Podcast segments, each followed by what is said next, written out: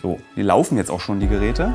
Das ist ganz interessant, das lieben ja die Hörer am meisten, wenn man noch in der Vorbereitung sich befindet. Ja. Äh, wir sind gerade dabei. Also erstmal herzlich willkommen beim Tilo Mischke Uncovered Podcast. Gleich hört ihr ein Klatschgeräusch, weil wir nämlich mit einem technischen Gerät ein Problem haben. Und damit man später diese Dateien zusammenbekommt von zwei Aufnahmegeräten, habe ich einmal geklatscht, dann weiß der Computer nämlich, an welcher Stelle er das zusammenlegen soll. Also nochmal, herzlich willkommen beim Tilo Mischke Uncovered Podcast. Jetzt ging es doch etwas schneller, als ich dachte. Ich gebe Julia, die ihr ja schon kennt aus einer anderen Folge, mal den Kopfhörer, damit sie kontrollieren kann, ob mein Vater und ich gut klingen. Äh, wir machen heute eine besondere Folge. Wir reden mal, weil nun bald der Mauerfall sich jährt, 30-jährig, ähm, reden wir äh, über die DDR. Und äh, was ist es da nicht besser als einen Westdeutschen, der gar nichts mehr mit Osten und Westen anfangen kann, nämlich Julia, die 24 Jahre alt ist. Und äh, mein Vater, der sehr viel mit dem Osten anfangen kann, der ungefähr 105 ist in der Wahrnehmung des Hörers. Nein, Was? mein Vater ist, äh, wie alt bist du eigentlich? 67. 67, also du hast genug vom Osten mitbekommen und du hast Hälfte, Hälfte eigentlich. Du hast ja 30 Jahre Osten, 30 Jahre Westen. 27, also ja. Ja, so. Ja, nee, wir sind beide schlecht in Mathe. Ja. Äh, also 37 Jahre Osten und 30 Jahre Westen. Genau. Also du warst eigentlich genauso alt, wie alt ich jetzt bin, als die Mauer gefallen ist. Und da, hast du ja, da dachtest du ja eigentlich, jetzt ist bald Renteneintrittsalter, ist bald vorbei mit der Arbeit, mit 37. Nein, mitnichten. War, war, es war anders. Man dachte, es geht jetzt mit neuen Inhalten weiter. Ähm, dazu kommen wir gleich. Ich will noch kurz weiter erzählen. Wir sitzen nämlich auch an einem besonderen Ort. Wir sitzen in der elterlichen Wohnung bei meinem Vater im Zimmer ähm, in dem, in dem eigentlich dem prächtigsten, was der Sozialismus der Deutschen Demokratischen Republik je geschaffen hat, nämlich die Karl-Marx-Allee. In Berlin. Das ist ein stalinistisches. Vater, die sind Gespräch, kein Interview. Brauchst gar nicht so ängstlich gucken. äh, mein Vater ist noch ein bisschen. Das kennt ihr vielleicht aus der Folge, die ihr schon mal mit meinem Vater gehört habt. Da war mein Vater am Anfang auch so ein bisschen spröde.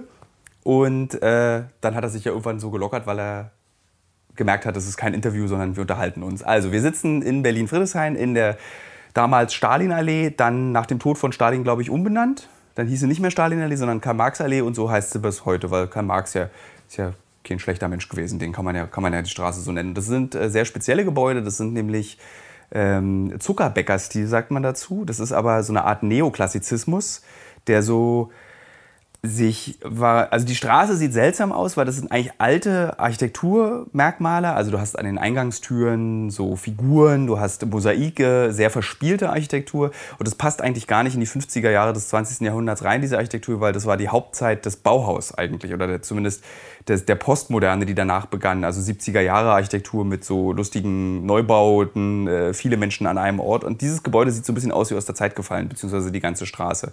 Aber wir sind ja kein Architektur-Podcast, sondern wir sind der Thilo Mischke Uncovered Podcast. Deswegen reden mein Vater und ich mit Hilfe von Julia. Und, das ist das Besondere, den gefühlt vielen Fragen, die ihr nach dem Instagram-Aufruf mir geschickt habt über die DDR.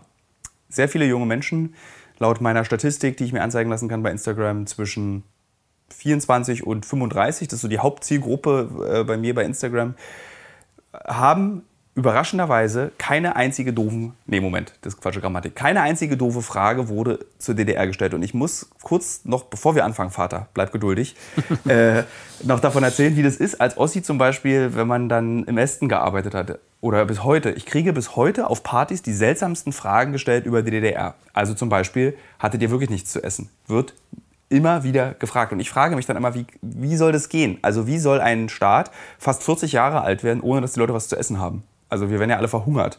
Ich glaube auch, dass viele Menschen denken, dass es so ein bisschen ist wie Nordkorea. Da gibt es auch eine Frage dazu.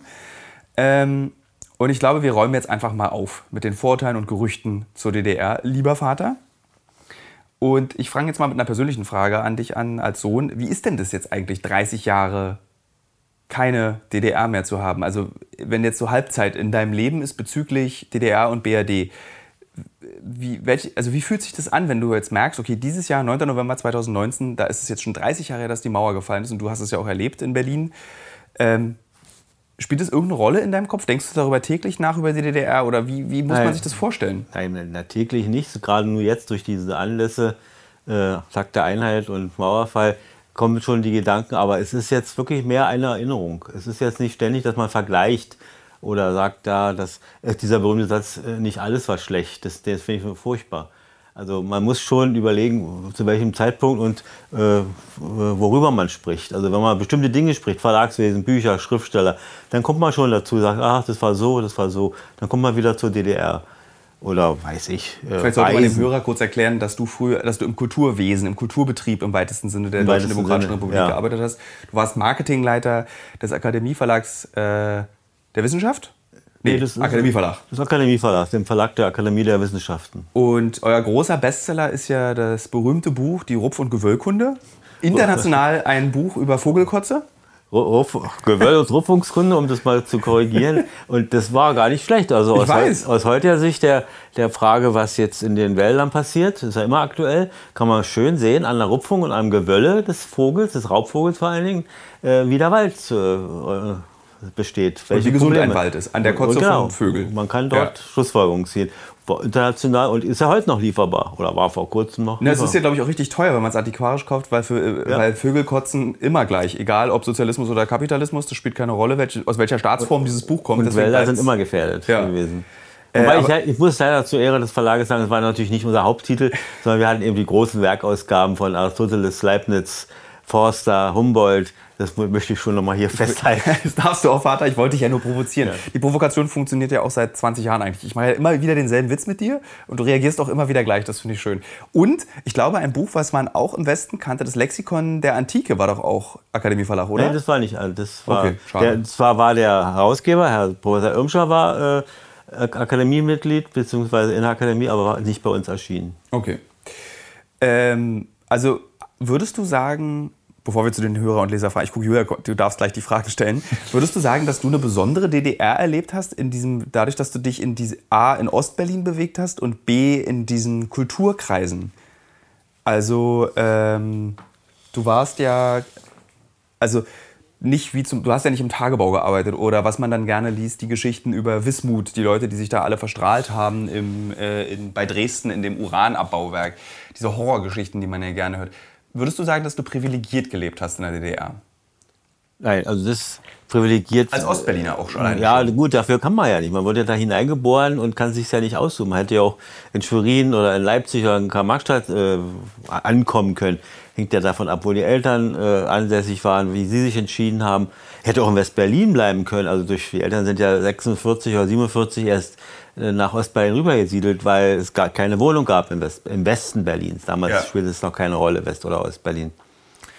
Also privilegiert auf keinen Fall. Ich bin hier groß geworden, Entwicklung genommen. Vieles war Zufälle, war auch Glück. Wenn man jetzt so eine Arbeit bekommt als Werbeberater, Werbemitarbeiter in einem Verlag, kann man sich freuen, dann wurde das langsam entwickelt. Dann wurde ich Werbeleiter. Das ist auch nicht selbstverständlich, dass man als Ende 20-Jähriger eine Leitungsfunktion übernommen hat oder ich konnte die Presseöffentlichkeitsarbeit zuerst aufbauen, ein völlig unbekanntes Feld in der DDR. Also es waren schon so ein paar hübsche Zufälle. Ähm, was vermisst du eigentlich? Das wird auch nochmal später eine Frage sein. Also was, da, nehmen wir mal an, du würdest jetzt einer von den Menschen sein, die sagen, es war nicht alles schlecht früher. Was war denn nicht schlecht? Ich weiß, du sagst den Satz nicht, aber was war nicht schlecht früher? Weil ich, ich ertappe mich als jemand, der die DDR nur für neun Jahre mitbekommen hat und davon wahrscheinlich nur von für vier Jahre, weil ich meine, mit zwei kann ich mich nicht groß erinnern, was da passiert ist. Ich habe manchmal das Gefühl, es gab echt Dinge, die waren besser. Selbst als Neunjähriger habe ich das schon erfahren. Was würdest du als Erwachsener sagen in der DDR? Ja, das war, hing ja mit der Ökonomie zusammen. Es war natürlich nicht so ein Druck da. Die Menschen waren zum Teil entspannter. Nicht? Also das war jetzt nicht dieser Existenzkampf, diese Existenzangst auch nicht da. Äh, das würde schon einer der Gründe sein. Aber es war eben, es hängt damit zusammen, dass wir ja ein abgeschlossenes Gebiet waren. Und die Frage des Gehens war relativ. Also man konnte zwar einige Länder besuchen, hier sozialistische Länder und Urlaub machen, aber es war ja relativ. Die Veränderung war ja eingeengt. Und daher richtete man sich ein. In seinen Nischen, in seinen Familien, in seinen Freundeskreisen. Also war, würdest du sagen, dass die DDR ein gemütliches Land war? Hm, nein. Okay. Nee, das, ist, das trügt, der Schein trügt. Das, da war schon einiges, wo man aufpassen musste. Also ich will nicht immer diese furchtbare Kommen noch Fragen. Mach die Geschichte der Stadtsicherheit, will ich, das will ich ganz, das war nicht ständig. Warte, spar dir das auf, ja. da kommen gezielte Fragen zu. Das ist natürlich, was mich erstaunt hat bei den Fragen über Instagram, das spielt eine große Rolle. Ja. Dieses äh, Stasi-Ding. Woran, äh, also ich habe auch immer ein bisschen das Gefühl, wenn du jetzt so die filmischen Beiträge der letzten 30 Jahre dir anguckst, es wird fast reduziert auf Stasi. Also DDR ist gleich Staatssicherheit. Ja, es gibt ja kein Krimi, kein Film, nichts, wo nicht da irgendwann so ein Stasi-Mensch auftaucht. Woran liegt denn das? Ja, das ist ein, wahrscheinlich ein Trauma auch von den Westdeutschen. Weil sie nicht weil, so einen guten weil, Apparat hatten, weil der BND schlechter gearbeitet nein, hat? weil da können sie sich dran abarbeiten. Sie können sie nämlich sagen, aha, ich, wenn ich da gewesen wäre, hätte ich da ganz anders reagiert. Was natürlich ein Trugschluss ist. Meinst du, das ist so ein bisschen wie diese neunte Klasse politische Weltkunde-Diskussion? Was hättest du getan, wenn du im Dritten Reich groß geworden wärst? So in der ich wäre auf jeden Fall in den Widerstand Naja, gegangen? eben. Das ist eben eine große Frage. Das kann man gar nicht so beantworten. Ne? Ähm, ach, ich bin so gespannt auf... Julia, stell doch mal eine Frage rein. Okay, dann kommt von mir die erste Frage. Ähm, wie sah der typische Tagesablauf aus? Gab es viele Einschränkungen im Tag selbst? Hat man das gemerkt? Dann mach, mach's ganz konkret, Papa. Ja, also äh, Tage, Einschränkungen. Nein, also nehmen wir an, mein, mein Arbeitstag ja. im Verlag. Da ging das Auto hatten wir damals noch nicht gleich. Also man, man machte ganz normal Frühstück. Die Kinder, wenn sie schon da waren, also in der Zeit 81 bist du ja geboren, dann musste man die versorgen. Da gab es Frühstück, da musste Kindergarten oder Schule vorbereiten. Und dann gingen beide Elternteile zur Arbeit und meistens mit der U-Bahn. Und dann fuhren wir zur Arbeit. Ich arbeitete ja direkt an der Grenze, das war Leipziger Straße. So das letzte Haus, wo man noch nicht mit Passierschein. Der Bundesrat sitzt jetzt drin, ne? Das ist jetzt das, genau. ja, das ehemalige Bismarckische Herrenhaus. Und jetzt sitzt der Bundestag drin. Und da war die Akademie der Wissenschaften und wir waren Untermieter sozusagen der Akademie. Ja, dann ging ein Tagesablauf los. Aber ganz normal, wie es in einem Verlag auch überall in der Welt statt, stattfindet. Also also ich möchte da kurz intervenieren. Ich kann mich erinnern, ich habe meinen Vater 1987 ungefähr oder 88 dich einen Tag auf der, mal zur Arbeit begleitet. Mir mal angeguckt, wie du so arbeitest. Die äh, eindrücklichste Erinnerung an diesen Tag sind zwei. Einmal, ich bin morgens sowie abends mit dem Kopf gegen den Briefkasten gelaufen. Warum auch immer mir das passiert ist. Weil wir uns, glaube ich, sehr angeregt unterhalten haben. Und ich hatte in Erinnerung, hast du irgendwie nur, habt ihr alle Tischtennis gespielt? Ja, das sind ja nur ganz interessante Eindrücke. Für den Briefkasten kann ich nichts, da warst du, hast du nicht aufgepasst. Und Tischtennis war eine Mittagsbeschäftigung. Also Na, Moment, aber ich habe irgendwie sehr viel Tischtennis gespielt mit sehr vielen verschiedenen Mitarbeitern ja, das, dieses Verlags. Ja, manche dachten, dass Mittagspause auch schon ab 9 losgeht. Bis 16 Uhr. Ja, also da äh, musste man schon aufpassen, dass die Mitarbeiter nicht alle weg waren. Und ich kann mich an dein Büro erinnern, das war ganz so ein ganz kleiner Raum mit ganz vielen Büchern und du hattest ein Fenster, das nach Westen ging. Ja, man konnte nach Richtung Potsdamer Platz, ja. Kam manchmal, jetzt glaube ich, denkt man so, wenn man jetzt als Drehbuch das schreiben würde für eine Serie, dann war das so, dass ihr alle, die, alle Ossis haben da gesessen mit ihrem Fernrohr und haben sich immer den Westen angeguckt. Hast du rüber geguckt? Jo. Was hast du da empfunden? Naja, gucken, man hat rüber geguckt, hat Veränderungen festgestellt, hat ständig natürlich nicht da gedacht, da möchte ich gern hin. Das kam und dann war wieder gut. Dann hätte man sich ja verrückt gemacht. Ja. Wenn man diese Grenze jetzt immer so angenommen hätte wie, Gottes Willen, ist ja furchtbar. Ich habe natürlich interessiert den Postenverlauf und die Abstände mal mir habe ich mal beobachtet, ja. wie die LKWs so fahren, aber ohne dass ich jetzt einen Fluchtgedanke hatte. Dafür wart ihr da als Familie. Da kommen wir noch später Konnte ich nicht so einfach sagen, ich bin mal weg. Es gibt ja, ich weiß jetzt nicht, ob es eine Familienlegende ist, aber du hattest ja zu Ostzeiten mal die Möglichkeit, in, den, in die Schweiz bist du gefahren, auf ja, der Buchmesse, ne? Und ist da nicht die Geschichte, dass Mutter gesagt hat, bleib doch drüben? Nein, nein. Und du hast gesagt, nee, auf gar keinen Fall? Nein, nein. Nee. Ist, nein. Hast du mit Mutter abends im Bett gelegen und darüber diskutiert, wollen wir abhauen? Gab es sowas? Nein. Gar nicht? War gar nicht bei uns. Äh. Also wir, wir, wollten eigentlich, das klingt zwar jetzt ein bisschen abge, äh, also altmodisch vielleicht, wir wollten eine bessere DDR. Und haben da, wo wir waren, versucht, das zu machen. Redest du von den berühmten äh, Reden auf dem Alexanderplatz am 4. November? Ja, und davor. Also ja. man kann nicht weggehen und sagen, äh, ja, wer bleibt denn übrig? Also die Idioten oder so. Also ich wollte schon ein bisschen was verändern. Ich habe ja auch mein Mäulchen auch manchmal aufgemacht. Ja, kannst ruhig also mal bei, sagen, Vater. Naja, bei der Biermann-Ausweisung haben wir reagiert als junge Leute. Wir haben reagiert, ich als junger Mann mit 16 bei Prag, beim Prager Frühling, beim Einmarsch. Wobei ich hier mal echt äh, einen Fehler oder eine falsche Sache äh, berichten möchte die DDR war nicht drin in der Tschechoslowakei. Also viele denken immer, die Sehr spezifisches Wissen, aber für die ja. Hörer und Hörerinnen könnte das vielleicht wirklich interessant sein, weil das sind so Sachen, Vater, du erzählst, also eigentlich bist du jetzt, äh, und darauf kann man stolz sein, du bist, erzählst geschichtliche Ereignisse, weil für die meisten Hörer und Hörerinnen ist der Prager Frühling sind eine Doppelseite im Geschichtsbuch. So, wenn überhaupt. Man, ja. Wenn überhaupt, das liest man sich durch. Und du hast den erlebt. Ich so. habe ihn erlebt, mit, vorher eben mit vielen, ich war 16. Und die Eltern, die hatten dann Gespräche mit ihren Freunden in der Tschechoslowakei, äh, die eben erzählten, wie schön und wie toll und alle, wir wollen was verändern, wir wollen einen neuen Sozialismus aufbauen. Also so ähnlich vergleichbar, was Gorbatschow 20 Jahre später dann machten, gemacht hat. Und naja, und das war, die Zeit war nicht reif. Nicht? Ja. Und da wurde eben brutal reagiert. Ist die Zeit jetzt reif für einen modernen Sozialismus oder ist der Zug abgefahren? Ja, da, dazu ist der Kapitalismus viel zu stark. Und, aber der, der Kapitalismus äh, scheitert doch jetzt auch. Ja, also, aber fragt sich, ob der so ist. Ja, das wäre eine neue Gesellschaftsform. Also da, ich kann mir das noch nicht so vorstellen. Na, du als großer Star Trek-Fan. Es gibt ja äh, diese, diese Gesellschaftsform in Star Trek, hat ja eine Basis, und zwar dieser sogenannte Star Trek-Sozialismus. Dieses so, alle sind gleich, aber alle arbeiten an so einer positivistischen Einstellung zur Welt. So, wir müssen die Umwelt schützen, Star Trek 4, einer deiner Lieblings-Star Trek-Filme. Äh, Computer, Computer, äh, mit den Wahlen. Ähm, wäre das vielleicht, ich meine, wäre nicht der ehemalige Bürger der DDR müsste man dem besser zuhören, um eine bessere Gesellschaft, nämlich eine Mischform aus Sozialismus und Kapitalismus zu entwickeln? Es, es ist alles illusorisch, man kann nächtelang diskutieren, wenn du die sozialökonomische Basis nicht hast. Du brauchst die Ökonomie, du brauchst äh, eine ordentliche äh, Einnahme von Steuern, die du umverteilen kannst. Und, äh, und ja, wenn das nicht geht, kannst du sonst was machen. Also wir haben ja Beispiele, Schweden, wir haben Finnland, wir haben Norwegen auch, alles so dieser nordische Sozialismus immer komplizierter geworden und immer widersprüchlicher. Ja. Also, und die, oder die, die, die Marktwirtschaft in der Bundesrepublik war ja auch so angedacht. Sozialdemokratisch. Die Teilhabe ja. äh, der Menschen und. Soziale Marktwirtschaft, so heißt ja, es. Na genau. gut, das war er halt, nicht? Als, als Christdemokrat. Und trotzdem, ich ja. meine, die Idee ist, ist ja gut. Die Idee ist gut, aber soll ja nur den Kapitalismus verwässern und die Möglichkeit geben, die Leute noch ein bisschen mehr ranzuziehen. Ne? Spricht da jetzt der DDR-Bürger aus? Nee da, nee, da spricht der Marxist, der jetzt die, die Analyse macht wie wird denn eigentlich ja. so ein System geführt? Was muss man tun? Man, wenn man die Marxischen Begriffe von Ausbeutung und so weiter überholt. Aber Ausbeutung bleibt. Wenn du, natürlich, wenn du die, die, die Arbeitsproduktivität ständig steigerst mit den Menschen. Und wer wird denn als erstes äh, sozusagen, auf wen wird als erstes verzichtet, wenn eine moderne Technik, äh, dann wird auf den Menschen verzichtet. Der Mensch geht weg. Und die Maschinen ersetzen ihn. Und der fällt dann aber. Aber ich meine, das ist doch genau das, was eigentlich so eine neue Form von Sozialismus unterstützen würde. Wenn die Maschine für den Menschen arbeitet, dann könnten wir uns nur noch der Kultur, den geistigen Dingen äh, widmen. Was ja im Prinzip ja, deswegen gab es in der DDR zum Beispiel auch in so ganz vielen kleinen Dörfern Theaterbühnen, äh, Kunst, jeder sollte studieren.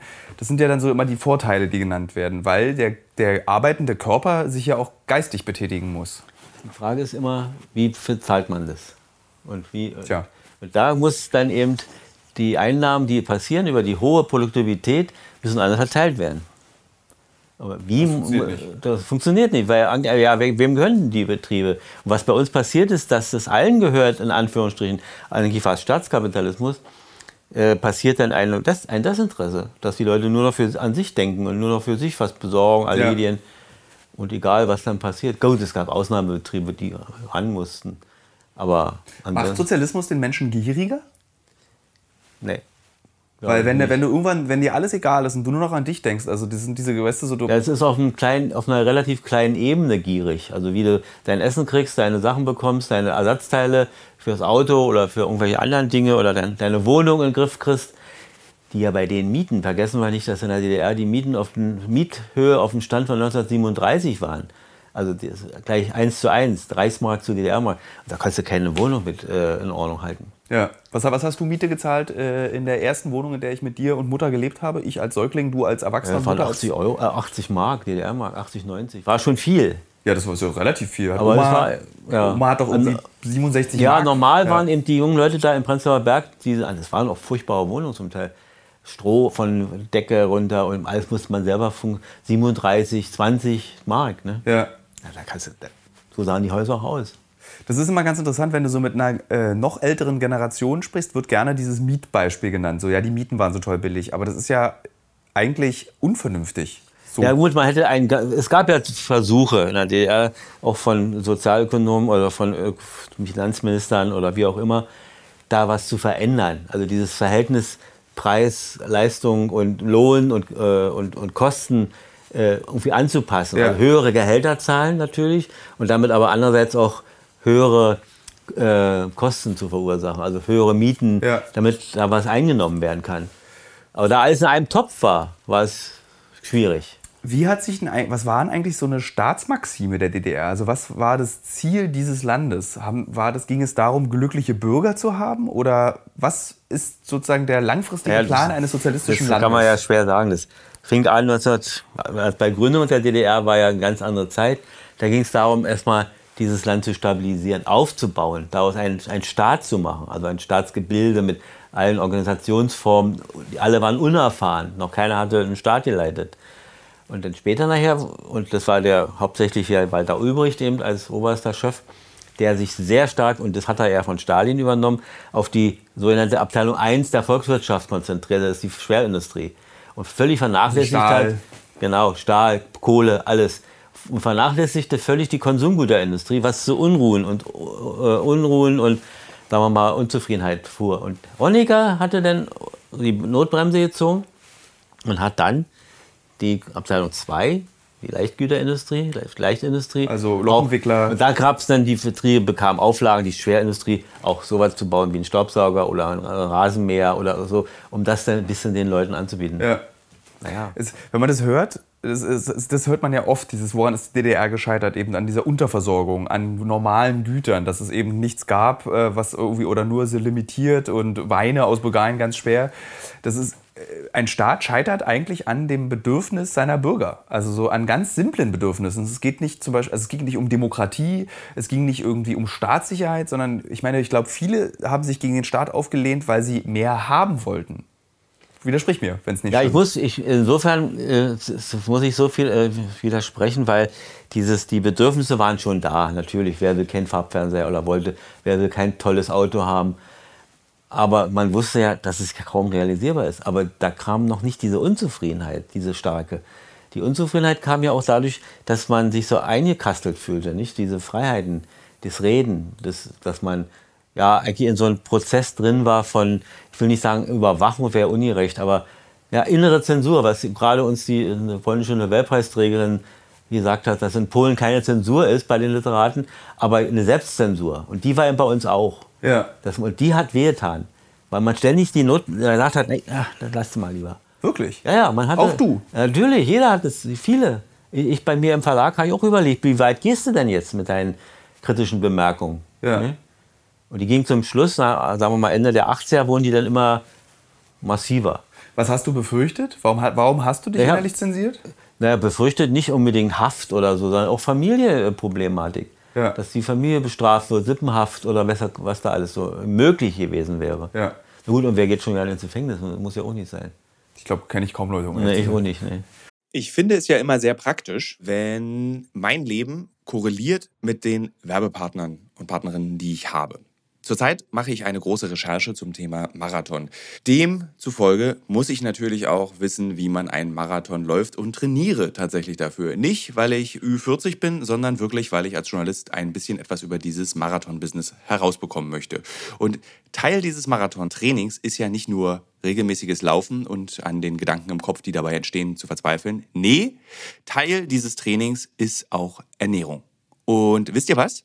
Was richtig praktisch ist, ich glaube, ich könnte keinen Marathon laufen, wenn es nicht Podcasts gäbe. Und ein Podcast, den ich während des Laufens höre, um dieses alle zwei Tage zehn Kilometer Laufen für die Grundausdauer zu ertragen, ist der Powerbrains Podcast. Powerbrains, das Sporternährungsquiz, powered by Powerbar ist ein Podcast, in dem es um Ernährung geht, aber nicht langweilig, sondern da werden Fragen geklärt, wie ob Magnesium zum Beispiel gegen Muskelkrämpfe hilft.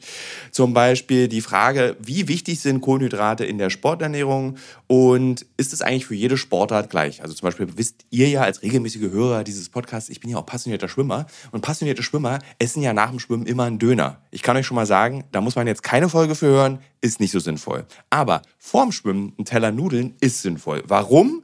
Das beantwortet eben der Powerbrains Podcast.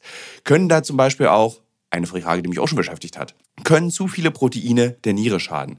Und welcher Profi feiert seinen Sporterfolg mit Beefy und Bier von der Tankstelle? Alles Fragen, die für Sportler und Sportlerinnen wichtig sind.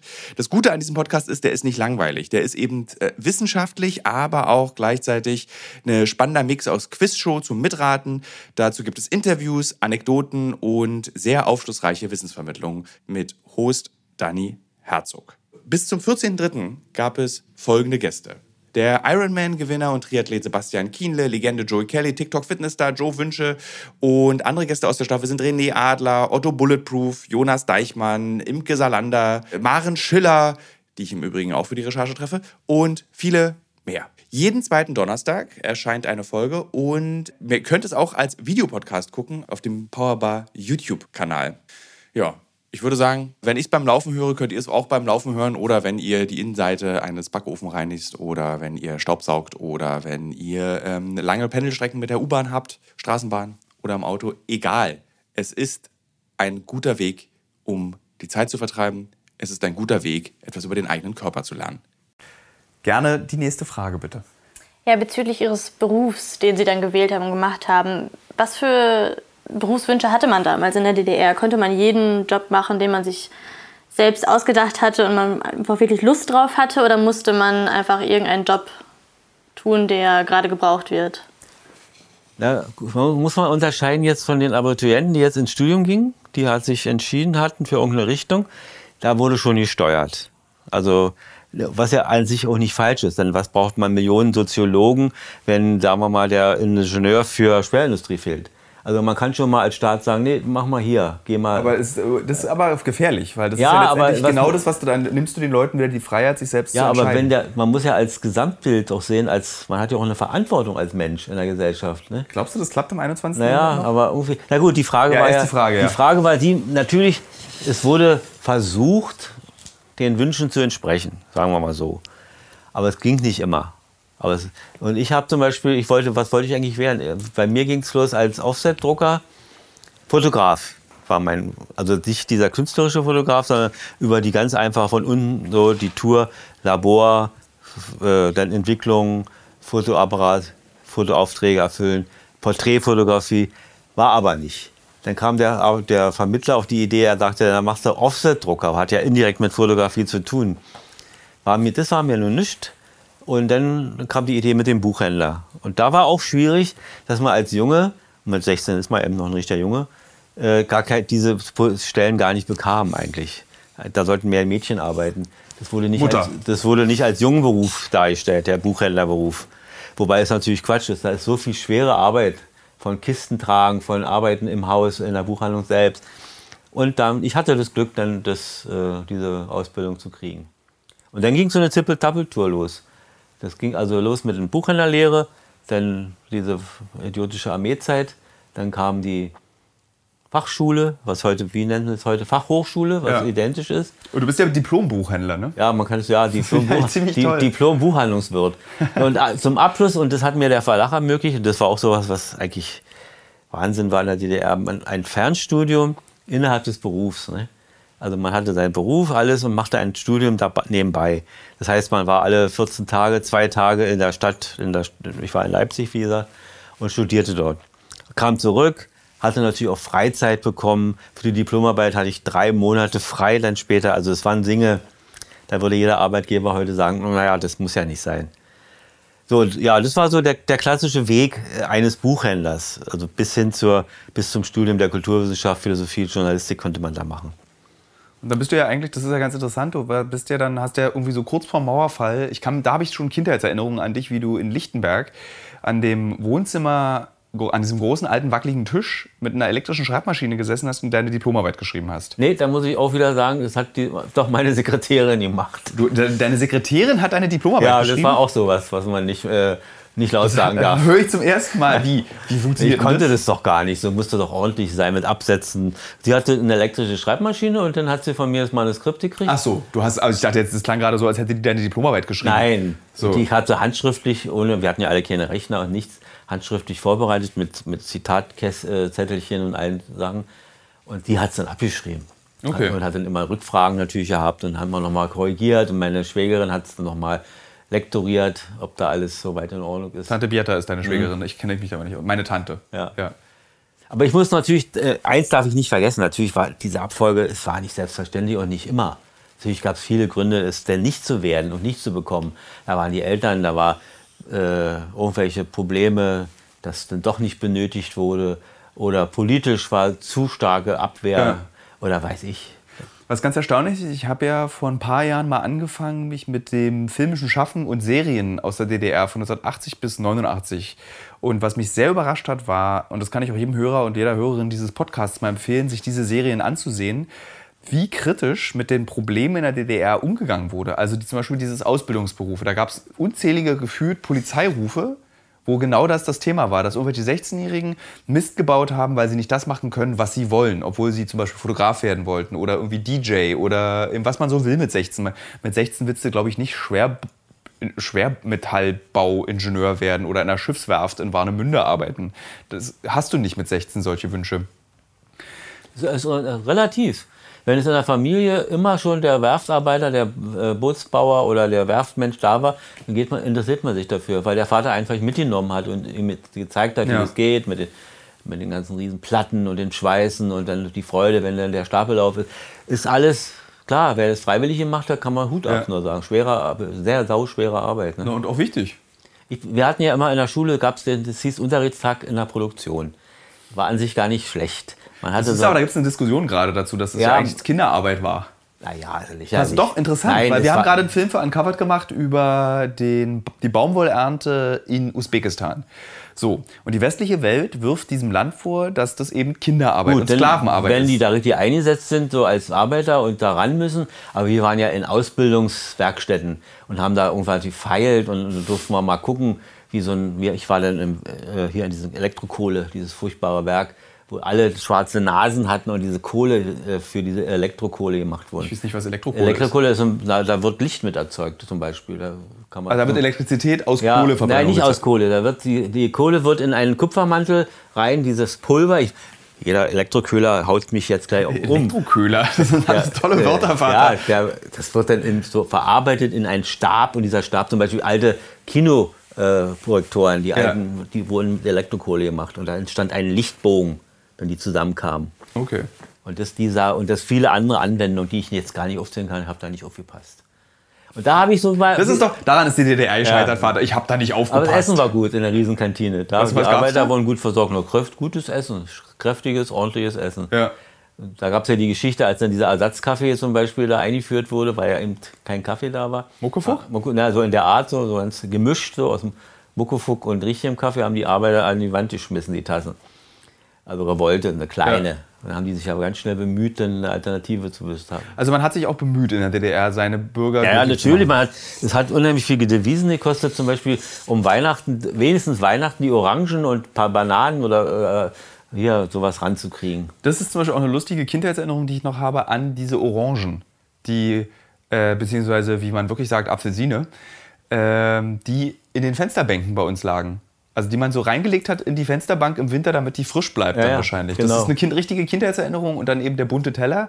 Mal eine Frage an alle Hörerinnen und Hörer dieses Podcasts. Wo gibt es in Deutschland noch einen bunten Teller? Der zuppelt doch nicht so an dem Kabel, Fatih. Ja, ich gucke ja, ich habe mich jetzt. Leg dir das Tongerät in den Schoß. Ja, ist, ist gut, gut, gut. Alles okay. gut. Entschuldigung. Ähm, genau, für den bunten Teller. Und dann lag diese riesige Orange strunkig und mit, äh, mit Kernen drin so habe ich das immer. Ich habe eher mehr gewürgt an dieser Apfelsine, als dass man sie gegessen hat. Ja, manchmal hat man Pech gehabt. Manchmal hat man nur Saft draus gemacht. Dann, ja, ich meine, du ist, also ist ja selbst nach dem Fall der Mauer hast du jetzt nicht mehr Obst gegessen. Ja, Mandarin, ja. ja. nee, aber das war eben so ein Beispiel. Da wurde unheimlich viel aufgewendet an Geld, an Mitteln, um die Bevölkerung dann wenigstens da nicht zu verärgern. Nicht? Ja. Oder so die Gänse denn zu Weihnachten. Dann gab es irgendein Problem. Dann sind die, hatten vielleicht auch eine kleine Pest oder irgendwas. Dann sind, konnten gar nicht so wie Gänse, dann musste auch Import gemacht werden. Ich werde nie vergessen. Ein Jahr hatten wir auf einmal aus Kanada ja. Nicht aus Polen oder aus Tschechien oder so. Nein, aus, aus Kanada Gänse. Und das war natürlich nicht schlecht, die waren nicht übel. Die waren nicht übel? Nee. Das, liebe Hörer und liebe Hörerinnen, war ein Berliner war Kompliment, Problem. nicht schlecht. Darf ich vielleicht ganz kurz die Kaffeegeschichte... Vater, so viel du willst. Die Kaffeegeschichte war so, dass äh, die Importe wurden immer teurer. Der Weltmarkt hatte sich verändert, es wurde also teurer.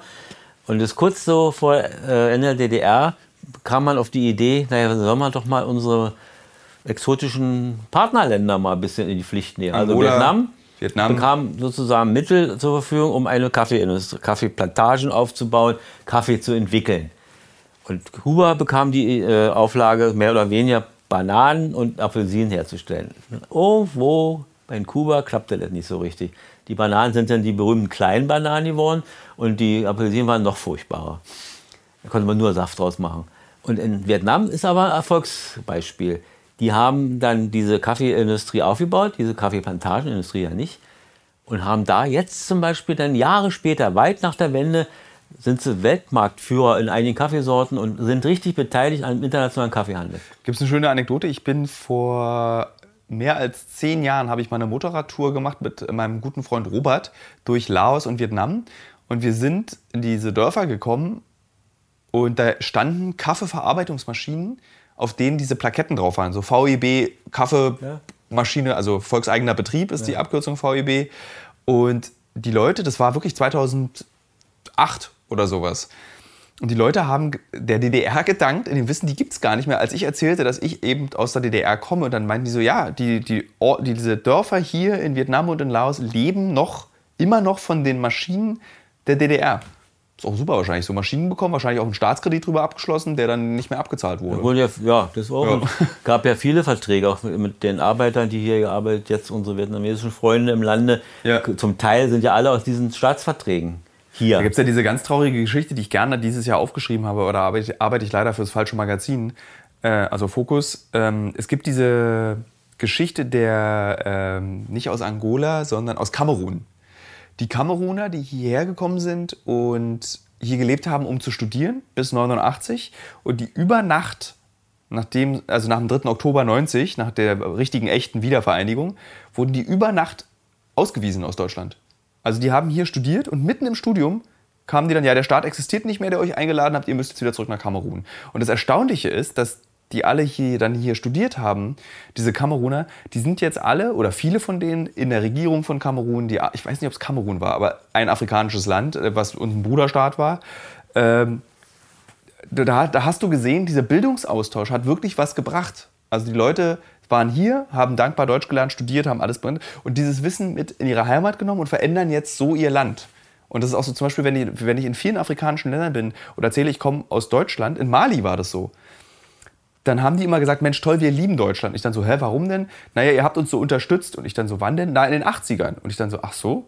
Und da, es gibt äh, in vielen afrikanischen Ländern eine ganz große Nähe zur DDR. Das ist ganz erstaunlich. In Somalia hast du das, in Kenia hast du das, Angola eben, wie gesagt, äh, Mali. Ganz viele Länder empfinden bis heute, 30 Jahre danach, eine große Dankbarkeit diesem Land gegenüber. Das überrascht mich immer wieder. Wenn ich jetzt mit Oma darüber reden würde, wenn sie noch leben würde, würde sie wahrscheinlich anfangen zu weinen. Naja, das, ja, aber das Ja. hat ja damit zu tun, dass das ja äh, aus dieser ideologischen Vorstellung in der, in der DDR sozusagen die jungen Nationalstaaten eine Säule des Sozialismus sind Ja. oder waren. Und die mussten natürlich entsprechend unterstützt werden. Also wir haben ja eine Menge bezahlt auch dafür. Ne? Und was mich überrascht ist, nicht kriegerisch. Es ging nicht um irgendwie die NVA, also die Nationale Volksarmee geht runter und bildet Leute aus an der AK-47 und mit dem Panzer, sondern es ging wirklich darum, Wissen und Arbeitskraft zu erschaffen. Das ging wirklich nicht, also ich habe, ist mein Gefühl, ich, du berichtige mich, wenn es falsch ist, Vater, ich bin noch zu jung dafür. Aber ich habe das Gefühl, es ging um Baumaschinen, es ging um Autos, es ging um Ingenieure, die in diese, nach Afrika fahren, in die afrikanischen Länder, um zu sagen, okay, wir bauen jetzt hier eine sozialistische Vision auf, die eben paneuropäisch überall hin ist. Und wenn man sich die Actionfilme der 80er anguckt aus den USA, war das ja eine große Gefahr. Der Feind war ja der Sozialist bzw. der Kommunist.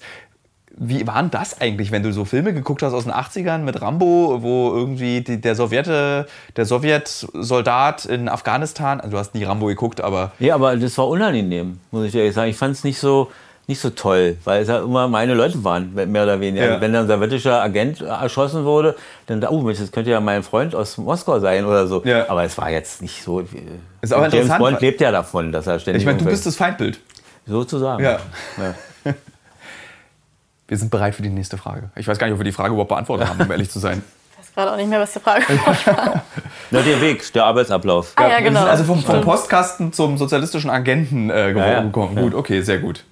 Hier die nächste Frage lautet, warum war FKK so verbreitet in, DDR, in der DDR? Und daraus die nächste Frage, stört es euch, dass die Bürger der DDR ständig als nackt dargestellt werden? Ja, Die erste Frage ist, ist, ist eigentlich klar, das kam, äh, sagen wir mal so, das war ein, auch ein Weg, eine individuelle Freiheit zu haben. Also, es nicht war, die, war es nicht die große Badehosenkrise von Nee, das 1973? auf keinen Fall. es war auch nicht, was viele sagen, immer aus dieser äh, kommunistischen Freikultur oder sozialdemokratischen, muss man auch sagen, diese Wandervögel und was da alles so gab, die, klar, die sind auch nackig und Naturfreunde-Bewegung, äh, Naturisten und selbst Hesse ist ja gerne nackig im Gebirge rumgeklettert, nicht, Hermann Hesse. Damit hat es gar nichts zu tun gehabt. Also diese Vorbilder. Aber du springst ja auch in jeden See Brandenburgs nackt rein, wenn es geht. Wenn es geht. Ja. ja. ja, weil es widersinnig ist, da eine Hose anzuziehen. Also ist ja Quatsch. War ja furchtbar da in, in, in, in Thailand mit diesen modernen Badehosen. Die klebten Ich, warte, ich erkläre kurz dem Hörer. Ja, ja, mein- nee, das- Doch, was- ich muss es kurz erklären. Das klingt so ein bisschen komisch. Mein Vater, meine Mutter, mein Bruder und ich waren Anfang diesen Jahres zusammen in Thailand. Und äh, ich, es war wirklich, ich musste mit meinem Vater, also mit dir, darüber diskutieren, dass es nicht okay ist, jetzt die Badehose hier an dem Strand auszuziehen, sondern du musstest die Badehose. Es war ja sowieso, wir hatten ja das Gefühl auf dieser Reise, dass sich das gedreht hat. Dass Papa creme dich bitte ein, Papa lass die Badehose an, jetzt gibt's was zu essen, komm bitte aus dem Wasser. Ja, ja, irgendwann geht es dann los, dass Ja. man dann als Kind wird. Weiß man. Aber jetzt die Frage, FKK. Genau, FKK, warum Die so Frage nach individueller Freiheit und Selbstbestimmung konnte man da relativ gut auch verwirklichen. Gab ja richtig FKK, heute ja noch Campinganlagen. Äh, und es war selbstverständlich, keiner machte sich darüber Gedanken. Also 70er fing es so ein bisschen an, 80er ganz selbstverständlich. Die Strände waren alle gemischt. Also jeder entschied, wie er ins Wasser geht.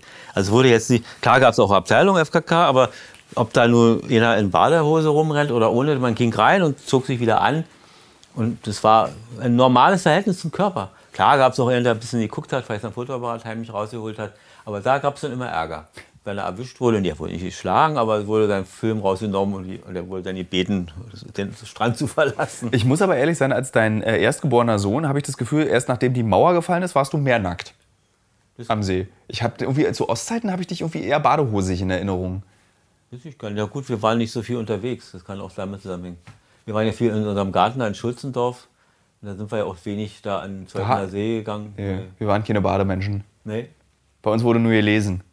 Zum Beispiel, wo wir mal in, Bautzen im Urlaub da waren, äh, an dem Baggersee, da war auch FKK. Da kann ich mich leider nicht dran also, erinnern. wo es möglich war, hat man das genutzt. Okay. Und das war dann ganz selbstverständlich und keiner machte da Theater. Zum zweiten Teil der Frage, nervt es denn eigentlich? Also tatsächlich ist es auch sowas, was mir immer erzählt wird, dieses, ihr seid ja immer alle nackt. Und also was ich zugeben muss, ich bin schon gefühlt schamloser als andere, durch dieses, dass durch Nacktheit nichts Sexuelles ist, sondern Nacktheit einfach nur ein Zustand ohne Kleidung erstmal ist, im, im ersten Sinne. Also nervt dich das, dass der Ossi gerne nackt auf dem Trabi sitzend gezeigt wird? Nee. Das ist eine ganz klare und eindeutige Antwort. Das sind ja äh, äh, sagen wir, historische Aufnahmen und wenn man die gerne zeigt und wenn man darüber ein Buch macht über FKK in der DDR, dann braucht man so ein Bild. Ja. Und gut, sollen so machen. Sehr tolerant, lieber Vater.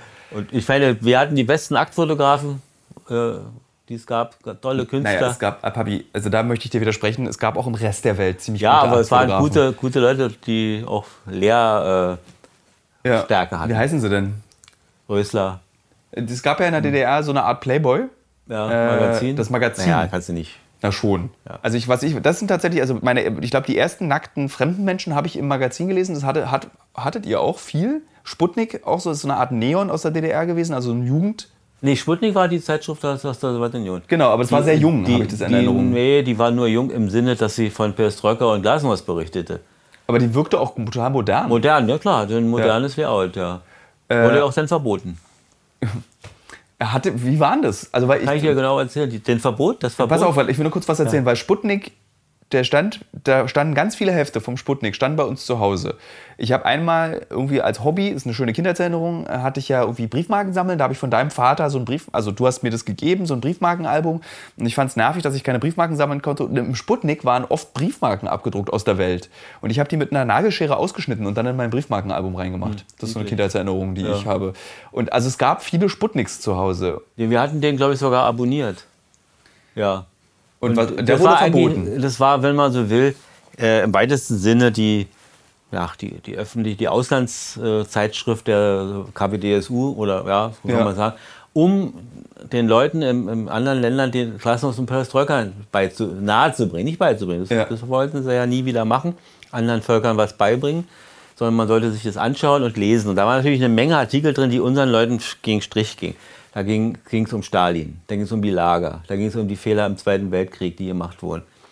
Die, äh, die Frage der Ich glaube, dass viele das gerade, was du erzählst, viele hören das zum ersten Mal, dass es eine kritische Auseinandersetzung mit dem Sozialismus innerhalb und dem Kommunismus und dem Stalinismus innerhalb der DDR gab. Dass es eine kritische Auseinandersetzung mit den Fehlern dieses Landes gab. Ich glaube, das wissen wenige. Das muss ich ja auch immer in der Buchhandlung, äh, wenn ich dann da bin und äh, erklären, wenn die Leute sagen, gab es ja nichts. Es gab viele Autoren, gerade aus der Sowjetunion, die äh, ganz offen und sehr hart mit den Wirklichkeiten auseinandergesetzt haben. Zum Beispiel äh, über Industrieverbrechen, über Banden, über Autoschiebereien. Da gab es auch Krimis, äh, die dann da in der, was ich, verschieben von, von Russland, also vom Urland. Hast du in deinem Leben jemals einen Krimi gelesen? Ich ja, naja, und, naja, aber das gab's eben, ja. diese Krimis gab's. Aber eben auch, es gab diese Bücher von Simonov und Ehrenburg, Ilja Ehrenburg, die schon weit vorher über die Verbrechen Stalins schrieben. Nicht so vordergründig, aber sie schrieben eben, die Offiziere waren nicht da, die waren im Lager verhaftet, umgebracht worden.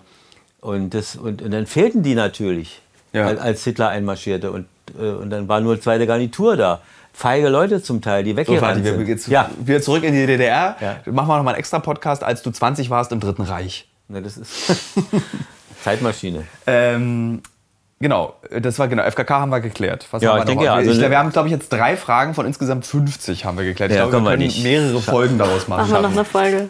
Schaffen ähm, wir nicht. Das ist nicht langweilig. Hast du gerade langweilig gesagt? Nein, schaffen wir nicht. Achso, ja, schaffen wir nicht. Aber wir machen einfach noch eine zweite Folge. Wir haben ja unendlich Bänder. Du, du als großer Tonband-Profi. Äh, ich habe ja am Wochenende, Moment, da machen wir noch eine kleine private Anekdote, habe ich ja mit dir gemeinsam deinen Bruder besorgt, der ja auch so eine Variante ist, ein bisschen wie du. Der ist ein, du bist ein Geisteswissenschaftler, Mischke, und mein Onkel, also dein Bruder, ist ein Naturwissenschaftler, Mischke. Was euch aber sehr eint, ist die Liebe für Science Fiction und für Tonbandgeräte. Äh, mir, mir zeigte dann meine Tante, einen, machte sie den Schrank auf und da standen so ich weiß nicht, ich glaube bestimmt 60, 50, 60 Tonbänder. Was ist denn da eigentlich drauf?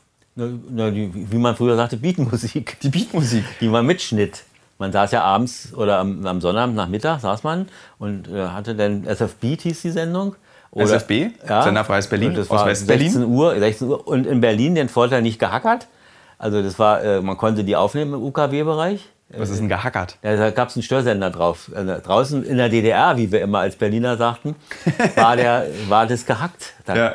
war so ein Sender drauf. So, so der machte so. Achso, damit man es nicht hören ja, kann. man konnte nur über Mittelwelle. Und die wissen ja alle, die Qualität Mittelwelle ist nicht so berauschend. Äh, ich bezweifle, dass also viele dieses Podcasts wissen, also Spotify wird ja auf Mittelwelle gesendet und iTunes Nein, ist ja man muss äh, UKW. Erklären. Also man saß ja. dort und nahm dann die Sachen auf. Ganz schwierig zum Teil, weil gerade bei SF Beat quatschten sie gerne dann in den Anfang rein oder machten früher Schluss. Man musste ständig die Hand am Regler haben, um auszuschalten oder später dann wieder auszulöschen. Was habt ihr denn mit den Tonbändern gemacht? Zu allen möglichen Anlässen. Zum Fete, Beispiel? eigene Bedarf, abends schön gehört oder wenn man Partys hatte, ist man mit Tonbandgerät und Lautsprecher losgelatscht und hat noch die Bänder dabei gehabt, ohne Auto. Dann kommen wir mal zu einer Frage, die ich vorwegnehme. Die fand ich nämlich sehr interessant. Äh, welche gab es, nicht, warte, mach mal erstmal, gab es Drogen in der DDR? Oder was wurde als Droge benutzt? Weil ich mich ein bisschen darüber informiert auch habe im Vorfeld dieses Gesprächs, weil ich auch einfach weiß, bis auf unsere gemeinsamen Kiff- und LSD-Exkursionen, die wir beide machen, lieber Vater. Jetzt, für den Hörer, für die Hörerin, mein Vater guckt mich gerade entsetzt an, hebt seinen Finger und was nicht so nicht erzählt, ist zu spät, ist schon erzählt, Vater. Nein. Ähm, Genau, was gab es denn für Drogen in der DDR? Also, wie gesagt, da ich nicht so in dieser Szene so vertraut war und konnte nur von Hören sagen. Es wurde Klebstoff geschnüffelt, das war verbreitet. Hast du das gesehen oder gehört? Gehört, das wusste man auch. Ja. Dann gab es diese Mischung Faustan und Alkohol. Faustan ist Valium. Ja. Also ein starkes dass, dass man das damit mischte. Dann weiß ich nicht, ob es aus dem Westen da irgendwelche Quellen gab, dass man eben auch die äh, berühmten Drogen bekam. Ich kenne nur diese Ersatzdrogen. Natürlich Alkohol ja. Alkohol bis zum Umkippen. Ja, gesoffen wurde viel. Ja. Also ich habe Kindheitserinnerungen, wie ich im Schlafanzug im Wohnzimmer bin und das ganze Wohnzimmer ist blau vor Zigarettenrauch. Ja. Das haben ja auch noch alle geraucht. Also ihr, du hast ja auch passionierter Raucher warst du. Mutter war auch passionierte Raucherin. Ich glaube, Mutter hat irgendwann auch so die, also du hast auf jeden Fall die zwei Schachteln am Tag Marke geknackt bei weitem und Mutter glaube ich auch und alle anderen auch. Also jeder hat geraucht. Ja, das war außer furchtbar, ja. Also aus heutiger Sicht, oh Gott, diese. Und ich stand da immer als Kind im Schlafanzug. Ich habe das irgendwie, ich sehe. Was jetzt verboten ist, ich weiß nicht, ob es hier in Deutschland verboten ist. Man darf ja auch nicht mehr im, Rauch, im Auto rauchen, wenn Kinder mit drin sind. Ist es, weiß ich gar nicht. Ja, irgendwie wollen, das ist verboten das, oder wollen sie es verbieten? Wollen oder wird verbieten? Ich glaube, das wird gerade noch diskutiert, ja. aber es soll verboten das werden. Es ist ja unmöglich, dass man das gemacht hat. Ja, ihr habt sehr viel im Auto geraucht ja. mit Berti, meinem Bruder und mir. Nervosität, so beim Fahren, irgendwie Stau, da gab es ja auch schon Stau. Ja. Äh, ja, und ich habe lustigerweise noch was anderes gefunden. Also ich habe heute im, im, im Café, in dem ich öfter bin, da saß dann so eine äh, so mittelalt, so mit Anfang Mitte 40-Jährige, die mir dann erzählte, ja, es gab auch Spee und Cola. Hast du das mal gehört? Spee, Nee, mit, also Spee ist ein Waschmittel Ja, ja. mit Club-Cola. Und davon hat man wohl Halluzinationen leichte bekommen. Nee. Oder ein Asthmamittel mit Cola vermischen. Kann ich mir vorstellen, dass So. diese Wirkung von Cola und dann das andere Mittel. Aber das habe ich nie, nie, nie gehört. Also Ja. nie, nie, nee, die Also dieses, hast du mal, hast du, du hast nichts ausprobiert, auch kein Faustan, also Nee, Valium mit nee, Alkohol. nee. Hat es dich nicht gereizt oder hattest du Schiss? Oder? Schiss vielleicht, ja. ja. Aber wo gab es denn da Aufklärung? Ich meine, wenn es in diesem Staat ja keine Drogen gab, musste man ja darüber auch nicht Ja, aufklären. irgendwie fand ich es schon seltsam, ein Schlafmittel oder ein Schmerzmittel mit Alkohol zu mischen. Ich ahnte schon, dass da irgendwas passiert. Ja. Ja. Was ja wenige Menschen wissen, ist, dass in sozialistischen Ländern äh, die Forschung an LSD zum Beispiel sehr, sehr weit fortgeschritten war. Also es gab zum Beispiel ein offiziell zugelassenes Medikament, das äh, da auf LSD basierte, also den Wirkstoff ähm, hatte, zur Behandlung von Alkoholismus. Und ich glaube, wenn man davon zwei Tabletten genommen hat, hattest du einfach einen LSD-Trip. Es gab richtig so äh, tschechisches Patent, richtig Tablettenform, wurde aber hat sich nicht durchgesetzt nach der Wende, sind auch diese Sachen. Und jetzt kommt es ja alles wieder. Also die Forschung an LSD wird jetzt einfach nochmal wiederholt, was in den 70er und 80ern äh, in den sozialistischen Ländern geforscht wurde. Besonders Tschechien, also Tschechoslowakei war dabei. Ja, die waren ja vorne. für alles gut. Die haben Sprengstoff hergestellt, den berühmten Plastiksprengstoff, die haben Pistolen hergestellt, LSD. kleine Flugzeuge, also Sportmaschinen, also die waren schon ganz schön. Die hatten eine tolle Leichtindustrie. Woran lag das? Weiß nicht, Tradition vielleicht, dass sie sie immer hatten. Ja. Also es gab zwar diese furchtbare äh, also RGW, Rat für gegenseitige Wirtschaftshilfe, Einschnitte, die uns zum Beispiel dann die Tonbandgeräte wegnahmen oder die Busse und in anderen Ländern wurde das produziert und wir hatten eine große Tradition, auch gerade im Tonbandgeräte-Zweig. Dann kamen die aus Ungarn und aus Tschechien und aus Polen eins. Also Dinge, Fernsehapparate zum Teil. Also es, Ja. wohl, es war ja nicht schlecht gedacht. Es sollte die sozusagen die, die Kapazitäten sollten Ja. gebündelt werden. Ne? Äh, ich, Mutter hatte mir mal erzählt, ähm, dass die Kubaner hatten Gras. Dass es in den Heimen, wo die Kubaner waren, konnte man Gras kaufen. Oder die, hatten- man kaufte das nicht, sondern die hatten einfach Marihuana und man konnte dann mit denen mal kiffen. Das ist das, was Mutter mir mal erzählt hat. Ja, Oma hat immer eben gesagt, Schnaps, Schnaps, Schnaps.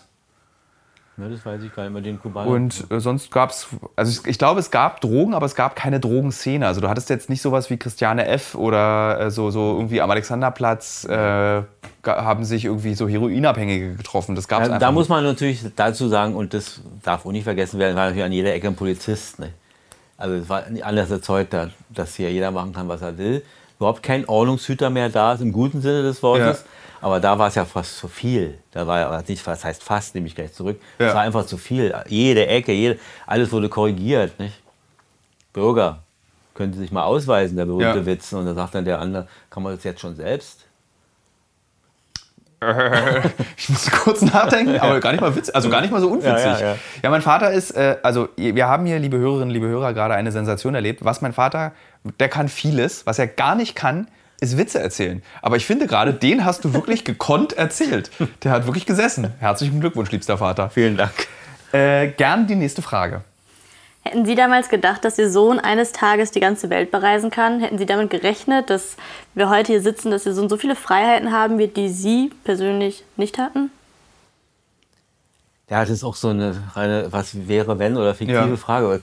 Klar, man, er, er- erstens wünscht man se- seinen Kindern natürlich das Beste, was es gibt. Aus der Sicht der DDR und der Frage, wie ja viele, fast die Mehrheit des Volkes sich nicht vorstellen konnte, dass die Mauer weg ist, weggeht, nicht viele hatten ja gar nicht da überhaupt nicht sich vorgestellt, hatte ich diese Idee natürlich nicht des weltweiten Reisens. Ne? Ich hatte schon im Rahmen unserer Möglichkeiten, dass es unhaltbarer Zustand war, den hat, das hatte ich schon empfunden. Und das ja, naja, nee, das war alles schon im Rahmen der Wende, dass am Reisegesetz gearbeitet werden sollte. Äh, aber dass diese Tätigkeit konnte ich mir nicht, nee, da hatte ich keine Vorstellung. Was, was sagtest du denn eigentlich, wenn du so äh, Berti und mich bekommen hast als Vater? Wie, wie hat man denn darüber, also das ist wirklich eine interessante Frage. Was dachte man, was wird aus meinen Kindern? Ich meine, ich, du hast, ich war damals auf einer Russisch-Spezialschule, ich habe in der dritten Klasse schon Russisch gelernt. Äh, was ich ja euch immer noch vorwerfe, dass das einfach, da, so schlau bin ich nicht gewesen. Da wolltet ihr mehr, äh, also im Prinzip seid ihr auch Helikoptereltern schon gewesen, so wie jetzt schon im Prenzlauer Berg. Du mit drei Chinesisch lernen musst, habt ihr mich dann in der dritten Klasse eben auf eine Russischschule geschickt. Also, was Ja, war denn das Ziel? Also, was, was hätte das, ich werden es war sollen? Diese Schulen waren schon, ich will jetzt nicht das leidige Wort Elite sagen, aber es waren schon die Sprungbremser für ein gutes Studium und eine weitere Entwicklung. eine, eine richtige, also mit, mit irgendwelchen Auslandsaufenthalten im Rahmen der Möglichkeiten. Also hattet ihr das schon im Kopf? Also da war, das war ja, wann war das? Na, 90. ja, 89, 90 war das. Das war, ach so, so spät. Naja, ich hatte meinen Verkehrsunfall. Ich hatte, also ich, vielleicht auch noch zu erklären, ich hatte als Kind einen Verkehrsunfall auf dem Weg nach Hause von dieser besagten äh, Russischschule. Das, die war in Karlshorst und wir haben in Lichtenberg gewohnt. Ich musste mit der äh, S-Bahn fahren, mit der U-Bahn fahren. Das ist auch krass eigentlich. Dritte Klasse und ich bin alleine morgens Ja, ja. mit äh, zwei Stationen mit der U-Bahn, zwei Stationen mit der Straßenbahn gefahren. Äh, in einen anderen Stadtbezirk, um in diese Schule zu gehen. Auf dem Weg nach Hause am letzten Schultag des Jahres 1990, Sommerferien, wurde ich von einem braunen Wartburg überfahren, was auch meine Karriere auf der Russischschule beendet hat, weil ich danach relativ kaputt war und große Sorge ja auch vor, logischerweise, es war ja eine Katastrophe war. Das können wir noch mal eine extra Folge machen, was passiert, wenn Kinder äh, schwere Verkehrsunfälle haben und welche Rolle spielt dieser Verkehrsunfall für das, was ich heute mache. Das erkläre ich doch jetzt mal gleich. Ich habe ja tatsächlich, liebe, lieber Vater, die Theorie, nach diesem Verkehrsunfall wart ihr ja wirklich sehr besorgt um mich, dass mir nochmal was Schlimmes passiert. Ihr habt euch ja sehr gekümmert, dass ich nicht in jedes Loch reinfalle, gegen jeden Türrahmen laufe. Ich meine, ich bin ja ständig in irgendwelche Löcher reingefallen und irgendwelche Türrahmen gelaufen, habe mich ständig verletzt. Und ich glaube, dass ich irgendwann angefangen habe, diese gefährlichen Reisen zu machen, um mich abzunabeln. Einfach von diesem unbewusst. Das war keine bewusste Entscheidung, von diesem sehr behüteten, dass ich nicht, dass mir nichts passiert. Also zum Beispiel wollte ich ja in der Schule ein Auslandsjahr machen und ich kann mich daran erinnern, dass ihr zu besorgt wart, dass mir was passiert, wenn ich so ein Auslandsjahr mache. Das war keine Kohlefrage, sondern wir wollen lieber nicht. Naja, du kannst, und das, ich glaube, dass der Unfall da eine große Rolle gespielt hat, weil der war ja dramatisch. Und nachträglich nochmal behüten, dass man nochmal, Ja. dass nichts mehr passieren darf. Na klar.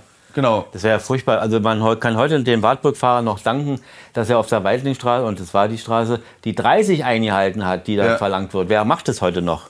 Nicht? Also der hat wirklich die 30, war sogar ein bisschen langsamer, weil der Bus da so hielt. Haben wir uns auch bedankt noch bei ihm. Ja, ich- ich kann er mich- war auch im Krankenhaus, nicht? Der hat mich einmal besucht, Mhm. ja. Also, äh, liebe Hörerinnen, liebe Hörer, bitte geht nicht vor einem Bus über die Straße. Ja. Das, was man immer lernt, es passiert. Wenn man vor dem Bus über die Straße geht, besonders wenn man losrennt, weil man seine Badehose holen will, weil es der letzte Schul... Besonders beschissen auch am letzten Schultag. Ich Ja. lag, lag die gesamten Sommerferien im Krankenhaus.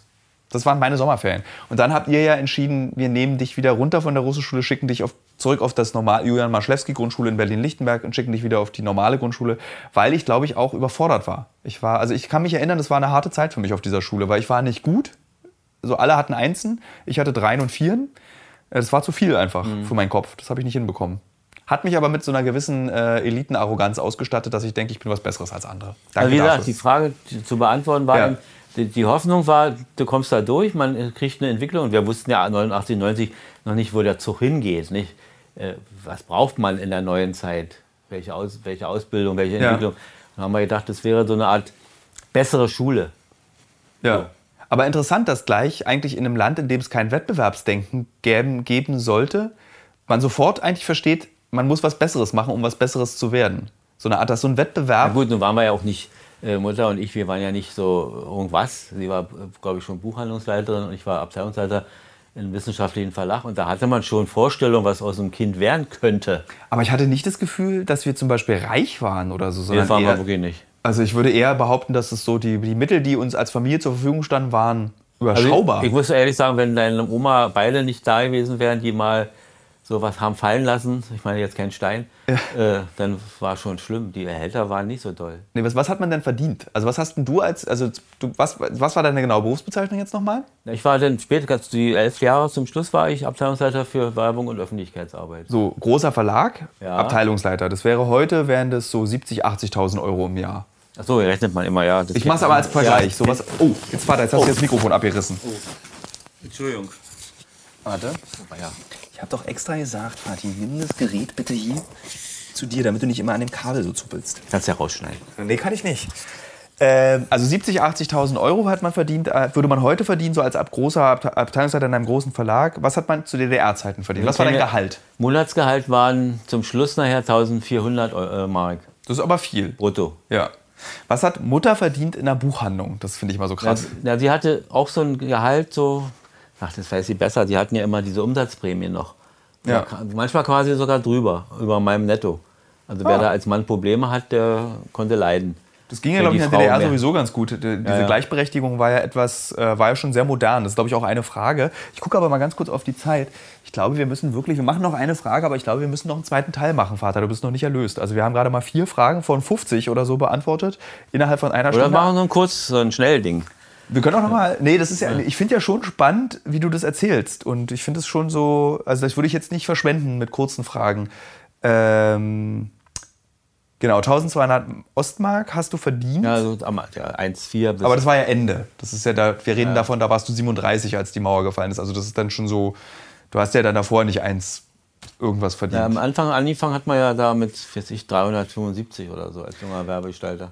Was ich vorhin eigentlich schon erzählen wollte, ist, was ich so interessant fand, war, dass du ja, du hast dein Studium gemacht, du bist dip- diplomierter Kultur- und Literaturwissenschaftler und nach der Wende war dieses Studium nichts mehr wert. Du musstest dir, also ich kann mich daran, kann ich mich erinnern an dein Unglück, dass du dir dieses Studium nochmal, dass du so dafür kämpfen musstest, es dir anerkennen zu lassen. Ja, kämpfen nicht. Das, wurde das konnte man beantragen hier in, Ja. in Dresden. Äh, Das war es ja Leipzig, äh, die Uni. Und in Dresden als sächsische, was war das, Ministerium für Wissenschaft und Kultur. Und da konnte man beantragen, das ist die Gleichstellung. Und dann kam mal, kam mal so ein Brief. Hier, Herr Mischke, teile Ihnen mit, dass Sie Ihr Studium als Diplom-Kulturwissenschaftler anerkannt in allen Bundesländern und Sie die Berufsbezeichnung Diplom-Kulturwissenschaftler überall tragen dürfen. Blau, fertig. Die Inhalte waren eine andere Sache. Da muss man noch ein bisschen nacharbeiten. Ja, weil, um ehrlich zu sein, das, da werden zucken jetzt wahrscheinlich alle Kulturwissenschaftler, die jetzt zuhören in diesem Podcast zusammen. Die Leipziger Kulturwissenschaft, da wo du es ja studiert hast, ist ja eigentlich eine der maßgeblichen und richtungsweisenden Institute gewesen für Kulturwissenschaft in Deutschland.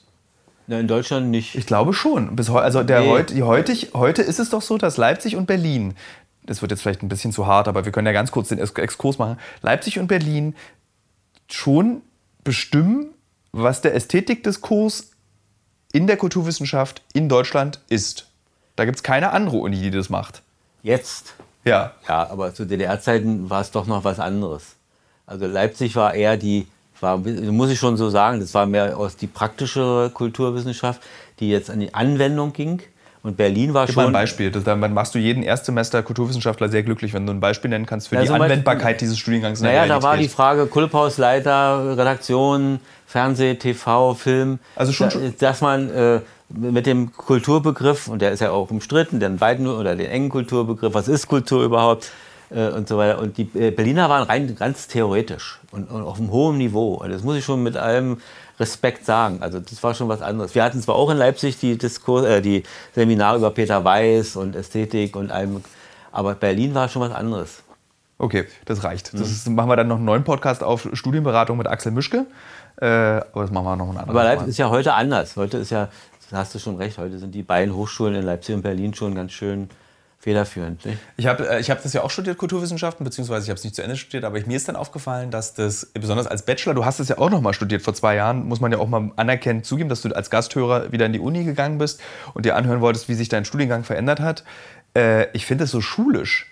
Als ich es noch als Magister studiert habe, fand ich das so wirklich so den Kopf öffnend, Gedankengänge, diskutieren, Erkenntnisse gewinnen. Und als ich dann als Bachelor nochmal als dann beenden wollte, hatte ich das Gefühl, ich mache Deutsch-Leistungskurs.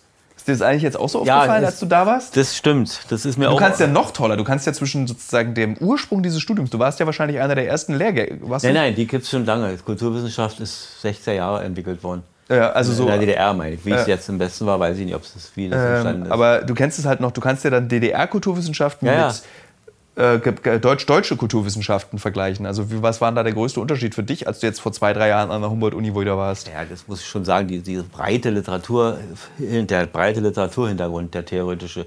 Also Berlin versteht sich ganz toll als, sagen wir mal, Fortführung der jüdischen Kulturwissenschaft mit den großen Namen Adorno, Benjamin, äh, Krakauer. Also ganz, die werden gepflegt, diese Leute, und werden auch beigebracht, wird gelesen, große Seminare über das ganze Jahr. Stimmt, hatte ich im Studium auch. Fand ich aber spannend. Also, Ja, sehr wichtig. Ja. Denn in der DDR war ja, muss ich leider sagen, weder Bloch noch, obwohl er ja eine Weile bei uns in Leipzig war, als äh, Ja. so Professor, noch Krakauer, noch Benjamin, wurden ja nicht gelesen. Ja. Also nicht, nicht vermittelt. So, ich unterbreche dich jetzt. Wir müssen das wieder Ja. ein bisschen auf ein allgemeineres Niveau bringen, dieses Gespräch, obwohl ich es sehr interessant finde. Ähm, ich stelle noch eine Frage, oder nee, stell du noch eine Frage. Eine letzte Frage. Eine letzte Frage. Wir setzen, lieber Vater, du fährst ja jetzt in Urlaub und nächste Woche treffen wir uns wieder und setzen das fort. Das tut mir sehr leid. Ich, ich finde das sehr spannend. Julia, wie findest du das Ich denn find's jetzt? auch sehr als, spannend. Als äh, 24-Jährige in Westdeutschland geborene, diese Einblicke. Ist das, kann man das machen? Hört man sich sowas an? Ja, total schön. Also vor allem vom Studium finde ich es total spannend, weil ich ja auch Geisteswissenschaftlerin bin und ein bisschen aus der Richtung komme. Und auch, weil meine Eltern zum Beispiel aus Polen kommen und nicht wirklich aus Westdeutschland. Deswegen, Ah, okay. Na gut, dann zählst du ihn nun auch nicht. ja, aber trotzdem sind die Einblicke aus Polen ja noch mal ganz anders als aus, als aus der DDR. Von Ja. daher, ich finde es sehr spannend. Und Gut. ich freue mich auf den nächsten Podcast. Aber eine Frage machen wir noch, machen wir mal eine lebendigere Frage. Eine lebendigere? Was, was Also Mutter hat ja immer gesagt, ich kann jetzt auch schnell einfach eine einwerfen. Oder wir haben darüber schon gesprochen. Mutter sagte immer, es gab keine Geschlechtskrankheiten in der DDR. Das stimmt aber nicht. Nein, das ist Quatsch. Danke. Ja. noch eine. Da gab ja richtige Bücher und, und auch Ja. Praxen und die, äh, klar, gab's Natürlich überall. gab's- Haut und Also was, glaube ich, was in der DDR gemacht wurde, war Trinken, Rauchen, Geschlechtsverkehr. Das waren ja die drei Partys. Und Unischutz zum Großteil. Natürlich. Ja. Ja. Weil AIDS spielte noch keine Rolle, die Angst davor. Und die. Wusstest du, dass Gorbatschow sich nach dem Fall der, also nach dem Auflösen aller sozialistischen Staaten beim Spiegel in Hamburg entschuldigt hat, dass er das Gerücht in die Welt gesetzt hätte, ähm, dass HIV eine, eine Biowaffe der Amerikaner ist. Das, das, nee, er wusste ich Der nicht. hat sich dafür Ich habe persönlich das gehört, dass es sowas, Ja. so eine These gab, aber dass er sich entschuldigt hat. Er hat sich nee. dafür entschuldigt, weil er das er natürlich wusste, dass es keine Schwulenkrankheit ist und auch keine Biowaffe, sondern eine Krankheit ist, die jeden treffen kann. Aber er das bot sich halt an in den in Anfang in den frühen 80er Jahren des ja, genau wie sich äh, hier der Markus Wolf entschuldigt hat, glaube ich, bei Brandt für Guillaume. Ne? Das musst du bitte, also Vater, das kann, du kannst nicht diese drei Namen sagen und erwarten, dass äh, der Hörer und die Hörerinnen verstehen, was, Markus da- Wolf war Chef der Auslandsaufklärung in der DDR, also Staatssicherheit. Aber was heißt das? Erklär es nochmal genauer. Also was heißt der Chef der Auslandsauf... Also er Das war, war der Chef aller Spione sozusagen, die außen arbeiteten. Also die James Bonds. Die nicht im eigenen Volk sozusagen ihren Gegner sahen. Oh, das habe ich schön formuliert, muss ich mich mal selber loben. Äh, sondern den Gegner draußen sahen. Zum Teil mit Recht, denn die hatten ja auch vor nicht, nichts Nettes mit der Ja. DDR zum Teil. Und da gab es eben diesen äh, Mitarbeiter von Willy, äh, bei, äh, im Team von Willy Brandt, Günter Guillaume, der sehr weit hochgekommen ist und den damaligen Bundeskanzler Brandt mitgeholfen hat, bei einer zu stürzen. Er war schuld. ja. Er musste, also Willy musste zurücktreten, sage ich mal, vertraulich. Weil, das klingt wie ein Kinderbuch. Willi musst du ja, zurücktreten. er konnte eben die Verantwortung nicht. Und das, alle haben gesagt, nicht, A, nicht nötig. Er hätte nicht zurücktreten müssen. Alle wussten ja, die Geheimdienste wussten ja schon Bescheid, Ja. dass sie den noch beobachten. Den Willy Brandt bekam, wie ich gerade jetzt gehört habe in irgendeiner Sendung, bekam gar keine wichtigen Unterlagen mehr mit, wenn der Guillaume dabei war. Also die haben schon gewusst, haben nur noch den Zeitpunkt des Zugriffs äh, abgewartet. ja. Und Willy Brandt wurde nicht informiert, was ich natürlich idiotisch finde. Wenn du das alles so erzählst, ich habe manchmal, also wie politisch war eigentlich der DDR-Bürger? Der wird ja oft gerne auch als Trottel dargestellt, der sich eigentlich um gar nichts gekümmert hat, Hauptsache seine Datsche hat funktioniert. Wie würdest du sagen, dass der Ossi sehr politisch ist als Mensch eigentlich? Und wir zum Beispiel so Katastrophen wie die AfD ertragen müssen und dieses Vorurteil, dass nur der AfD im Osten gewählt wird, aufgrund dieser politisierten Haltung dieses Bürgers, jetzt mal im Allgemeinen. War schon politisch. Und gut, es hängt immer mit den Kreisen zusammen. Wenn man natürlich nur in Studentenkreisen, in, in Kreisen der studierten Leute, äh, Facharbeiter und da wurde diskutiert. Da wurden die letzten Wahlen kritisch diskutiert, da wurde das Ausland, äh, Dinge wurden besprochen. Natürlich. Ja. Also war schon sehr politisch. Und wie gesagt, es wurde reagiert. Es wurde reagiert auf, wie gesagt, Biermann-Ausweisung, auf Prag 68, auf Sputnik-Verbot. Werde ich nie vergessen. Wir haben der, im Verlag, Sputnik-Verbot wurde, wie gesagt, ja, durchgesetzt, haben im Verlag dagegen gestimmt. Mit einer gewissen Mehrheit, dass es gemacht wurde. War Dass nie- es nicht verboten wird. dass wir haben dagegen gestimmt, dass es verboten wurde. Ja. Und da gab es ein Riesentheater. Ne? Das war schon so auf dem absteigenden Ast, da konnte man mehr sich erlauben als in den 70ern. Ja. Aber es wurde eben einfach. Ich habe dann auch so ein Ding. Ich habe dann angerufen im Post- und Fernmeldewesen, ins Institut oder Ministerium für Post- und Fernmeldewesen, der es unterstand. Die Postzeitungsliste der DDR, also wie so ein Katalog war das. Ja. Und habe gefragt, was denn los ist, warum angeblich hieß es, man hat es gestrichen von der Postzeitungsliste, mangels Bedarf oder so. Ja. Dann habe ich angerufen, sage ich, kann ja nicht sein, alle, die ich kenne, wollen den Sputnik haben, diese Zeitschrift. Wieso haben sie es dann von der Liste genommen? Der sagte, das kann ich Ihnen jetzt nicht beantworten, das ist ein, muss mal ein Ministerbeschluss aus. Okay. Und dann hat es aufgelegt. Aber schon da anzurufen, und man wusste ja vielleicht doch, hat es Klick gemacht, wie wir immer so im Spaß oder auch nicht gesagt Ja. haben. Ne? War schon gut. Einmal habe ich ein Magazin angerufen, der bewussten Zeitschrift. Der Playboy der DDR? Ja, und habe gefragt, sie sollen endlich aufhören damit mit den Berichten über Paris und New York. Und das ist eine Frechheit. Sollen Wirklich? Ja, da können sie über die Städte, die man sich angucken kann, berichten und neugierig machen. Aber wenn ich da nicht hinfahren kann, dann haben die dann wirklich ernsthaft geantwortet, naja, weil sie nicht hinfahren können, wollen wir ihnen das wenigstens vorstellen. Wie süß ist das denn? Das ist schon, war das, aber das war, da war kein Zynismus hinter vom Magazin. Zu sein. Das war wirklich Nee, dann nee, die, wahrscheinlich. die haben das wirklich ernst so gemeint, dass man dann wenigstens mal ein Stück von New York oder Paris oder so fühlen kann wenigstens. Ist das niedlich. So, Fatih, ich habe das Gefühl, das könnte sogar ein dreiteiliger Podcast werden, weil es sind so viele Sachen, die du damit eröffnest. Ähm, dann danke ich dir jetzt erstmal für die erste Folge. Ich wünsche dir viel Spaß mit Mutter in Tel Aviv. Das wird eine tolle Reise. Könnte man eigentlich, eigentlich habe ich überlegt, dir hinterher zu fliegen und wir beide spazieren durch Tel Aviv und du erzählst da noch mehr von der DDR. Aber das ist, glaube ich, ein bisschen zu viel Aufwand für diesen Podcast. Ja. Ähm, und ja, danke. Wir hören uns dann Hat einfach nächste Woche weiter und machen noch mehr Fragen. Hat mir auch Spaß gemacht. Darf ich noch eine Ergänzungssache? Alle, die mich jetzt gehört haben, auch die Älteren, die werden natürlich sagen, das erzählt er, das ist ja gar nicht mein. Muss ich schon sagen, es ist meine Erfahrung, nicht in diesem Land und kann immer nur subjektiv sein. Ein anderer hat vielleicht schlimme Erfahrungen gemacht, ist enttäuscht worden und so weiter. Da möchte ich dann auch meinen Hut ziehen und sagen, okay, Es ist wichtig, dass du das gesagt hast. Danke, lieber Vater. So, liebe Hörerinnen, liebe Hörer, wir hören uns nächste Woche wieder mit dem zweiten Teil des äh, Mein Vater erzählt vom Krieg Podcast. Ja, danke. Gerne. Äh, Auch wenn ich die Geschichten hundertmal schon gehört habe, ich finde die ja trotzdem immer, ich finde sie immer wieder toll, dass du machst so was Cooles, da kommt immer eine neue kleine Anekdote. Zum Beispiel, dass du dir eigentlich deine Diplomarbeit schreiben lassen hast von deiner Sekretärin. das wusste ich zum Beispiel nicht. Gut, Abgeschrieben.